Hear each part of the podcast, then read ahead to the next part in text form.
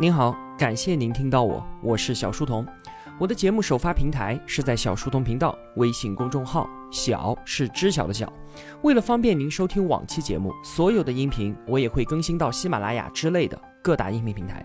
那如果想与我们互动交流的话，请在公众号内回复两个英文字母 QQ，我会把交流群推送给您。小书童将常年相伴在您左右。从今天开始呢，李义军将为您执笔解读吴晓波的大败局。说到这本书，我想同学们都已经很熟悉了。它被评为影响中国商业界的二十本图书之一，在几乎所有的大学商学院里面，但凡涉及到我们国家企业失败案例的教学，大败局都是最主要的推荐书目。这本书到现在已经被卖了两百多万册，即便是在出版十年之后的今天，每年也有超过十万册的销量。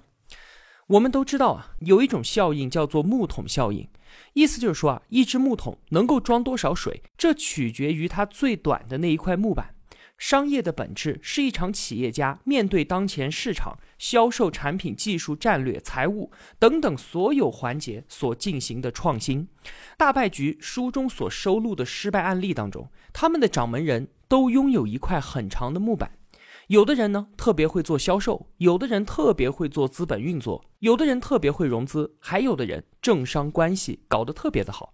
但是他们全部都被写进了大败局，因为在他们特别长的那一块木板旁边，就存在着一块特别短的木板，而水就是从这里流出去的。吴晓波。他常年扎根于研究企业的失败基因，被他记录下来的失败，仅仅是他们成长过程中的某一阶段，或者是某一事件的描述。有些人从此之后就销声匿迹了，也有人能够东山再起，又再次站到了今天这个时代商业的顶点。吴晓波试图用他手中的解剖刀，从那些败局当中提取出当事人最短的那一块木板。在任何一个商业社会中，成功永远都是偶然和幸运的，而失败却无处不在。这是一场关于幸存者的游戏，正是燃烧在企业家内心的那一股不甘平庸的勃勃野心，在一次次的颠覆着陈旧的秩序。它掀起并且发动了商业上的巨浪和革命。失败让人遗憾，但却不可耻，因为它伴随着伟大的创新和冒险。在改革伊始的时候，中国一直处在一个剧烈转型的时代，法治在建设和完善当中，冒险者往往需要穿越现行的某一些法规才能够获得成功，这就造成了很多企业常常都游历于灰色地带，企业家们不可避免地遭遇到商业之外的众多挑战。这一种对于环境的分析能力和需要如何应对的智慧，并不是西方管理学或者是欧美大牌商学院教授所能够传授的，所以我们只能够撸起袖子自己来。李义军呢，他会结合我们之前所说过的激荡三十年的历史背景，将大败局中每一个企业的起伏跌宕还原到当时的历史环境之下。那对于今天的企业者和创业者而言，这具有很深远的意义。因为过去那些人的历史，可能就是他们今天的镜子。所有商业上的兴衰，其实都是如出一辙的。前人的失误或许不会完全的重演，但是所有即将发生的悲剧中，都无一例外的有着前人失误的痕迹。那我们解读大败局第一个故事，就从一九六四年的一个出生在新疆乌鲁木齐的小孩说起吧。这一年。唐万新出生在乌鲁木齐的一个支边家庭，家里面啊有兄弟姐妹六个，他是最小的一个。十七岁的时候，他考入了华东石油学院，也就是现在的中国石油大学。读了一年半，他感觉这与自己的理想相差实在是太远了，就退学，重新参加了高考。第二年，他虽然达到了复旦的分数线，但是却没能如愿，只好去到了新疆本地的另一所石油学院。二十二岁的他，大学没有读完，就瞄上了照片彩印的市场。要知道啊，在当时乌鲁木齐还是看不到真正的彩色照片的。于是唐万新就找自己的大哥拿了四百块钱，他拉着几个同学开启了照片彩印店。就短短两年的时间，唐万新竟然把他自己的彩印店开到了二十多家，在乌鲁木齐市场占有率超过了百分之八十。赚到了六十多万。在那一个万元户都是极其罕见的年代啊，六十万已经是一个天文数字了。二十多岁的唐万新尝到了做生意的甜头。一九八八年，彩印生意开始走下坡路，唐万新决定转型，他创办了一大堆的实业，包括锁厂、饲料厂、挂面厂、化工厂、宾馆、服装店等等的。短短三年之后，他不仅将之前赚来的钱全部都还给了市场，还欠下了一百多万的债。他跟债主们说啊，如果你们信得过我，就请再给我一次机会；如果信不过，现在就请把我送到监狱里面去。可想啊，这些债主当时也是没有办法，只能够选择再给他一个机会。随后，一九九一年，二十七岁的唐万新开始时来运转了。他创办了一家电脑经营公司，靠几个大的订单，一口气就拿到了一百五十万。拿到钱之后的第一件事，他就是上门把之前欠下的债一笔一笔的全部还清，而且还还上了利息。他在商业上的信誉是从这个时候建立下来的。后来啊，甚至好些债主都成为了他的部下。一九九二年，唐万新做了一件改变命运的大事儿。我们先来回忆一下当时的时代背景。九零年，深沪两市相继成立，这是资本市场在中国绝迹四十一年之后首度回归。九二年，邓小平南巡讲话，这位老人专门说道：“证券和股市要坚决开放试错，如果说错了，我们还可以纠正。”或许啊，就是受这段话的刺激，这一年的股市从春天开始就呈现出一派亢奋的势态。在深圳，两年前还无人问津的股票，瞬间就成了万人争抢的宝贝。当时深交所宣布，总共要发行五亿股，但是需要凭借身份证去购买抽签表，如果抽中了，你才能够去购买股票。抽签表一个人最多可以拿十张身份证去买。结果啊，公告一出，深圳邮局立马就被从全国各地寄来的身份证给淹没了。其中最大的一个包裹有十七点五公斤，里面是密密麻麻的塞满了两千五百张身份证。在两天之内，深圳一下子涌进来了一百五十万人，都是来抢购股票的。全市三百个发售点都排起了长龙，场面异常的混乱。那因为每个人能够购买的股票是有上限的，所以我们故事的主角唐万新。他花钱请了五千个人跑到深圳去排队购买抽签表。唐万新的部队啊，可以算是一百五十万人当中人数最多的一支认购队伍。那由于百万股民空前的热情，股市一度暴涨。这一次就让唐万新狠狠地赚了一笔。他很快就迷恋上了这一个来钱最快的疯狂的市场。回到新疆之后，尝到甜头的唐万新和当年给他四百块钱的大哥注册成立了新疆德龙实业公司，专门从事资本市场的股票运作，开始相继在新疆和陕西地区大量的收购国有企业的原始股和内部职工股，然后呢将之倒卖给金融机构，或者是等待公司上市，在二级市场上面甩卖套现。这样的人呢，当时称之为是一级半市场上的炒家。有一次啊，他们买了西北成轴一千万元的法人股，数月之后出手就净赚了三千万。在那个疯狂的年代，善于发现并且是胆子大的人能够迅速的暴富。后来呢，唐万新又通过两家信托投资公司融到了三亿元，开始搞国债回购业务，让德隆完成了真正意义上的原始积累。他从此开始构建起了自己的金融帝国。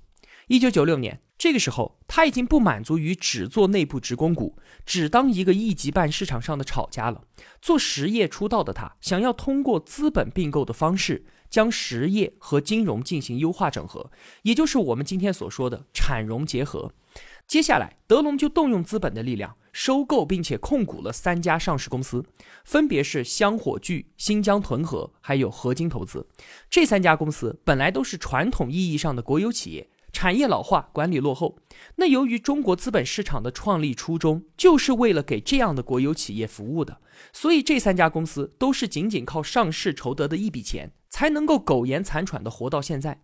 德隆控股之后，唐万新不仅在产业上将之全面重组，还花钱聘请了麦肯锡这样的国际专业顾问公司为其服务，为其在职业经理人的成长、企业战略设计和管理改革方面提供咨询。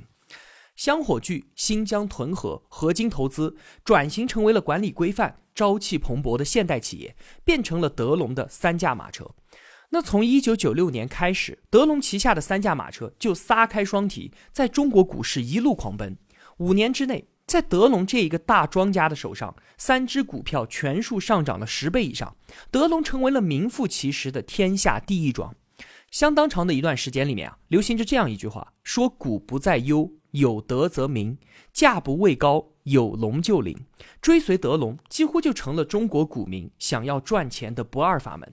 并且啊，在此期间，一九九八年的时候，德龙还掏出了一千万美元，买下了一艘前苏联退役下来的航空母舰，建成了世界上第一座航空母舰主题乐园。那唐万新是如何做到让他自己公司的股价持续的走高的呢？答案是他不断的释放利好消息，发布让人们眼花缭乱的并购公告。抬高股民对于公司股价的预期，那为了确保这样的炒作能够持续下去，就只能不断的花钱去做并购。但问题是，三驾马车所处的行业能够贡献的利润有限，而且不能够产生大量的现金流，所以德龙整合三驾马车进行改造之后带来的效益增量没有办法获得股市增发的资格，这也就断了公司股票增发这一条最快捷有效的融资渠道。那这样一来，要继续并购，钱就不够了，怎么办呢？第一个办法是选择杠杆收购的方式，也就是负债经营并购。说白了，就是我要花四块钱才能买到的一家企业，现在我只拿出一块钱，剩余的三块钱怎么办呢？就把这家企业的资产抵押给银行来获得，这是第一个办法。第二个办法呢，是通过银行贷款以及高息融资平台获得资金。唐万新啊，甚至将经营业绩不错的实业公司全部都变成了融资的机器，最终将实业公司也一并的拖进了泥潭。他与普通的中小庄家不一样了，唐万新不屑于在股市上操纵一次股票之后就套现走人。他给德龙定的目标是要杀进世界五百强。所以德龙就需要维持惊人的高股价，要进行大规模的产业整合，就需要巨额的，并且是源源不断的资金。那根据计算呢，德龙每年用于维持高股价的费用就需要十个亿，而用于融资时支付的利息就需要三十亿。也就是说啊，每年起码要四十亿的资金才能够保证德龙系的正常运作。这是一个让人听了不寒而栗的数字啊。所以。对于巨大的资金缺口，唐万新一手通过百分之十二到百分之二十二的高利息向民间融资，很多勤奋创业的浙江企业家将千辛万苦赚来的资金都交给德龙打理，最终却落得血本无归。其中最惨的是浙江纳爱斯集团，他在日化市场上与全球龙头宝洁公司打得有来有回。我小的时候啊，纳爱斯的广告在电视机上是刷屏的。他的创始人庄启传信赖唐万新。就将六亿资金交给了德龙，结果也是深受拖累。那么，向民间融资之外，唐万新的另一只手是通过经营良好的实业来给金融板块输血。前面我们提到的航空母舰主题公园就是其中一例。当时啊，社会各界都非常看好这个项目，中信旅游和一家香港的旅游公司拿出了六点三亿来承包了这个项目的门票经营权。航空母舰主题公园一次就收进了六点三亿。这个数字是投入的二点二倍，后来的公园每年都有超过五千万元的利润，这可是相当漂亮的战绩了。但这些利润绝大部分都用于服务德龙的整体战略。整个社会对于德龙的质疑是从二零零一年才开始的。德龙系的各只股票在唐万新的喋血支撑之下达到了最高价位。这个时候啊，站出了一个人开始炮轰德龙，这个人名字叫做郎咸平。他把德龙系放到了聚光灯之下。在此之前啊，尽管德隆名声是如日中天，但几乎都没有人能够搞得清楚他到底是怎么运作的。而郎咸平的调查第一次向公众揭示了德隆系的企业架构图，并且十分清晰地描述了德隆他是如何从资本市场获利的。一九七八年以前啊，我们国家是一个计划经济国家。支撑国家经济的就是大大小小的国有企业。当我们打开国门之后，这场人民基于自由创造的变革，就导致了乡镇企业的意外崛起和私营经济的觉醒。在这两股力量的影响之下，国有企业不断的以放权让利的方式在进行改革，但始终把产权问题悬置起来的国有企业，在市场的竞争当中却节节败退。那在建立资本市场之后，基于民众对于股市的狂热，国家就把原本给国有企业的拨款改成了贷款，贷款又转成了股份，然后一股脑的卖给了资本市场。在这个过程当中，就形成了一个独一无二的股权分置的状况。股权分置是按照上市公司的股份是否能够在证券交易所上自由交易，被区分为流通股和非流通股。流通股呢，也就是今天可以在股市的二级市场上被交易的常规股票。那非流通股呢，就是国有股和法人股这些不能够在证券交易所上交易的股票。由于所有的国有上市公司都握有一部分没有流通的法人股，购买这些股票的成本是低于二级市场的。那德龙就是通过大量的购买这些国有股和法人股，实现了对于一家上市公司的控制。接着，不断的制造并购、重组等等的投资性的利好消息，再通过我们之前所说的民间融资和从实业调取资金，在自我输血之后推动股价上涨，最后呢，在二级市场中获取巨额的收益。就在郎咸平炮轰德龙两个月之后，中国股市出现了连续三轮的狂跌，大盘从此开始步入了四年多的持续熊市。这个时候，德龙模式已经面临了严重的质疑，它被贴上了黑幕、黑心庄家、金融大鳄等等的标签，监管部门也开始介入调查。这个时候的唐万新，为了避免德龙系的整体坍塌，只能够咬紧牙关，继续输血，力撑高股价护盘。于是啊，他从股市中所得到的一切，一块钱一块钱的，全全部部还了回去，最终包括德龙和他个人的全部资产。到了二零零二年，从表面上看啊，那是德龙扩张速度最快的一年。在这一年，每隔两个月，他就对外宣布有一个数十亿乃至是上百亿的项目在启动。唐万新的大哥也当选为中华全国工商业联合会副主席。他对媒体说啊。德龙将在三年之内进入世界五百强。他宣布说，被控制的资产已经达到了一千两百亿，拥有五百多家企业和三十万名员工，涉足二十多个领域。这在外人看来，此时的德龙正处在辉煌的巅峰时刻，俨然已经成为了中国最大的民营企业集团。但事实上，这个时候的德龙已经是病入膏肓了。二零零三年。他已经得不到新的资金，这一头金融巨兽面临恐怖的断血之余，屋漏偏逢连夜雨，各种不幸开始降临唐家。唐万新的二哥在一次谈判中突发脑溢血，肝癌晚期的唐母也因为脑溢血突发而去世。唐万新本人呢，白天主持资金调度的工作，拆东墙补西墙，晚上还要宴请来自全国各地的讨债大军，每天都要工作十五个小时以上。二零零四年。媒体抢先报道了德龙资金链的紧绷状态，这一条负面新闻像病毒一样的迅速在全国的各家网站传播。雪上加霜的是啊，这一年宏观调控警笛拉响。由于政府担心投资过热，国家在钢铁、水泥、电解铝、汽车、房地产还有煤炭等等这一些行业的金融政策上采取了收缩银根的措施，直接减少了对企业的贷款。而德龙所涉足的几大行业。都位列其中。这次宏观调控对于这一只金融恐龙来讲，无异于是压死骆驼的最后一根稻草。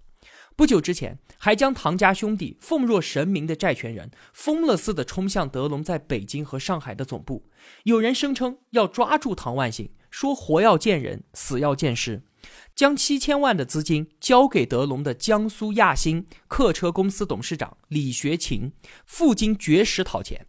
他对媒体说：“啊，如果我收不回钱，我就只能以死谢公司的六千名职工了。”在一间小会议室里面，五十六岁的李学勤老泪纵横，嚎啕大哭，不停的用头猛撞会议室的桌子，情境十分凄惨。唐万新内心的防线被彻底的冲垮了，他眼泪汪汪的对在场的记者说：“我实在是受不了了，李学勤给了我太大的刺激。这件事情过去之后，德龙再也不做金融了。”但是这个时候已经为时已晚，德龙最终的结局成了一场全民买单的悲剧。优质资产三驾马车被一一瓜分，旗下的诸多信托、租赁、证券等等的金融公司被相继的停业和关闭，众多的债权银行以及委托德龙理财的上千家大大小小的公司损失惨重。那为了维护社会的稳定，政府决定由各地方财政对于个人投资者进行保护。仅仅新疆一处地方政府就拿出了十三点八亿元。二零零四年，唐万新以涉嫌非法吸收公共存款为由被捕入狱，他大哥被免职，二哥病成了残疾人，三哥躲居美国，惶惶不可终日。德隆重要的骨干们或抓或逃，心散四野，一地鸡毛。故事讲到这里也就讲完了。德隆的溃败在经济学界和企业界都引起了巨大的震动。那关于溃败的原因也是各有说法。我相信您在听的过程中也有您自己的看法和答案。唐万新是负债经营的信奉者，随着德隆系产业的不断扩大，德隆必须依赖大量的银行贷款才能够维持资金链，支撑它的战略发展。这样靠财务杠杆进行收购的运作方式，玩的就是美国上个世纪六十年代非常著名的资本游戏。这是一场以小博大，但是背后却隐藏着极度不确定性的风险游戏。有人说啊，唐万新对于宏观判断有所失误，有没有这一点呢？确实有。由于自九八年以来，房地产经济的强势崛起，就引发了国有企业和民营企业在钢铁、电解铝、水泥等等重化工业领域对于能源的激烈争夺。二零零四年，国家管理层就开始重点清查这些行业当中盲目投资的民营企业。按照当时央行的规定，对于过热行业进行降温，主要就是从信贷方面开始限制。那国家一系列的政策出台，德隆的金融和产业之间不但不存在什么产融结合的优势互补，反而成为了相互的牵制。事实上啊，这是对于风险没有心存敬畏。还记得我们在解读《查理芒格传》当中所罗门出现的危机吗？在那一场危机之后啊，所罗门的副主席也被扫地出门。他后来和两位诺贝尔经济学得主以及一系列的豪华团队，成立了一家叫做长期资本管理的公司。那虽然和德隆在业务上不尽相同，但如出一辙的是，二者均信奉负债经营，并在宏观经济的波动之下陨落于江湖。我们同学中的绝大部分人这一生都不会有机会和如此量级的资本打交道，那能够从德隆的败局当中学到一些什么呢？就如唐氏兄弟他们对于自己失误的反思，有一条是确定的：如果抵御不了太多的诱惑，总是渴望那些更高端的生意，一旦把握不好，就会带来灾难。查理芒格也有这样的一段警示，他说啊。一个名字叫做长期资本管理的对冲基金，最近因为对自己的杠杆交易模式过于自信而遭受到了溃败。虽然他们的主要成员平均智商都有一百六，聪明而勤奋的人们未必不会因为过度的自信而犯下灾难性的错误，因为他们往往以为自己拥有超人的才华和方法，而给自己选择了最复杂的航线。但最后却在这个更复杂的航线中触礁。好了，今天的节目就是这样了。如果我的付出对您有帮助的话，也希望您愿意帮助一下我。一个人能够走多远，关键在于与谁同行。我用跨越山海的一路相伴，希望得到您用金钱的称赞。我是小书童，我在小书童频道与您